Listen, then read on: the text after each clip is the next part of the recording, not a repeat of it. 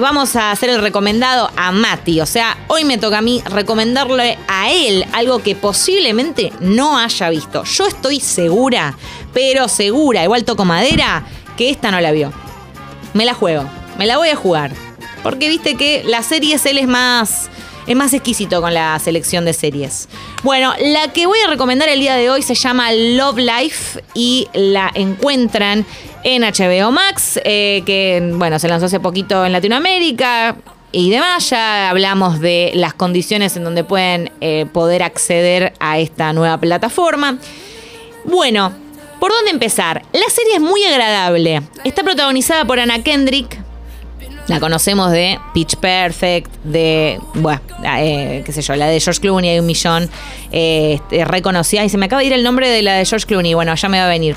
Eh, a ver, está bien, cada episodio, son 10 episodios, cada episodio tiene que ver con la búsqueda del amor, ¿no? La protagonista que es ella está tratando de encontrar a la pareja ideal en cada uno de estos capítulos que duran media hora.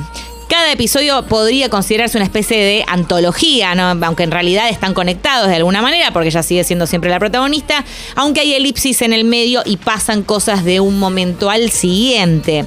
Cada uno también tiene, eh, lleva el título de un candidato diferente, ¿no? El, qué sé yo, el primero es Ogi Sarasa, por ejemplo, nombre y apellido del candidato en cuestión que va a ocupar el tiempo de ese episodio. Entonces ahí Ah, Up in, the Air se llama. Me acaba de venir de repente. Up in the Air es la película que coprotagoniza con George Clooney que me fascina. Eh, retomando entonces, cada episodio eh, lleva el título de, una, de un candidato puntual de Anna Kendrick en ese momento y vamos a ir viendo cómo ella llevó esa relación que posiblemente se, eh, bueno, se, se terminó de alguna manera. Vamos, vemos cómo, de cuál forma. Y está lindo porque eh, es fácil empatizar con las situaciones, ¿no? Eh, ya sea que tengas amigos o lo que sea, que hayan atravesado algo parecido. Eh, ella va justamente tratando de sobreponerse a cada una de estas rupturas, a cada una de estas separaciones.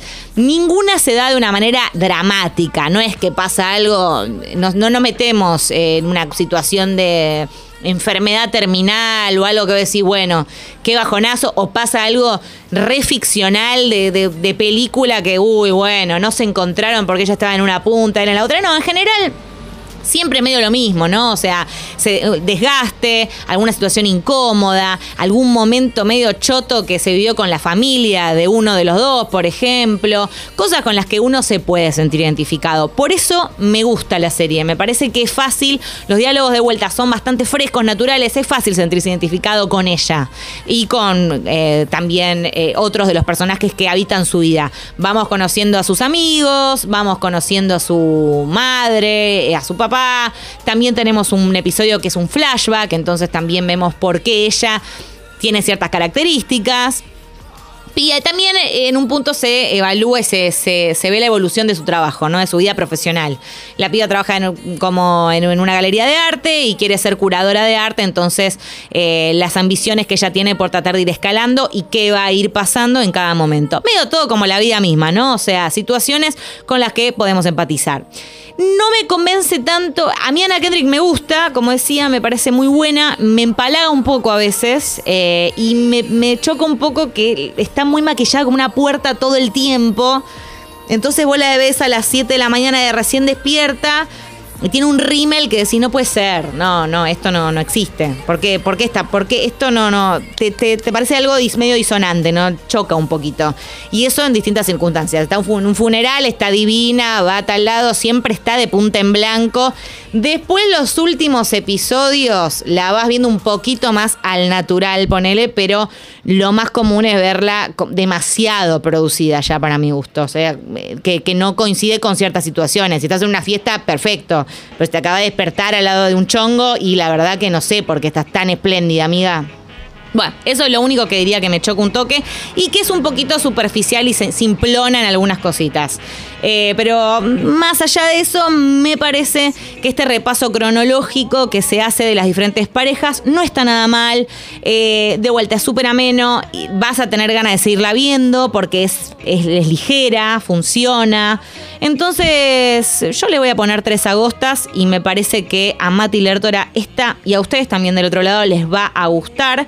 Eh, a todo esto confirmó una segunda temporada. Eso me la bajó un toque, me hubiera gustado más como miniserie. Pero bueno, nada, ¿qué se le va a hacer? Cuando le va bien a cuando le va una, una serie, no, no hay más vuelta que darle y, vuelve, vuelve y vuelve. Así que, ¿qué le vamos, qué le vamos a hacer en ese, en ese aspecto? Vayan y chusmeen Love Life, protagonizada por Anna Kendrick, producción original de HBO Max.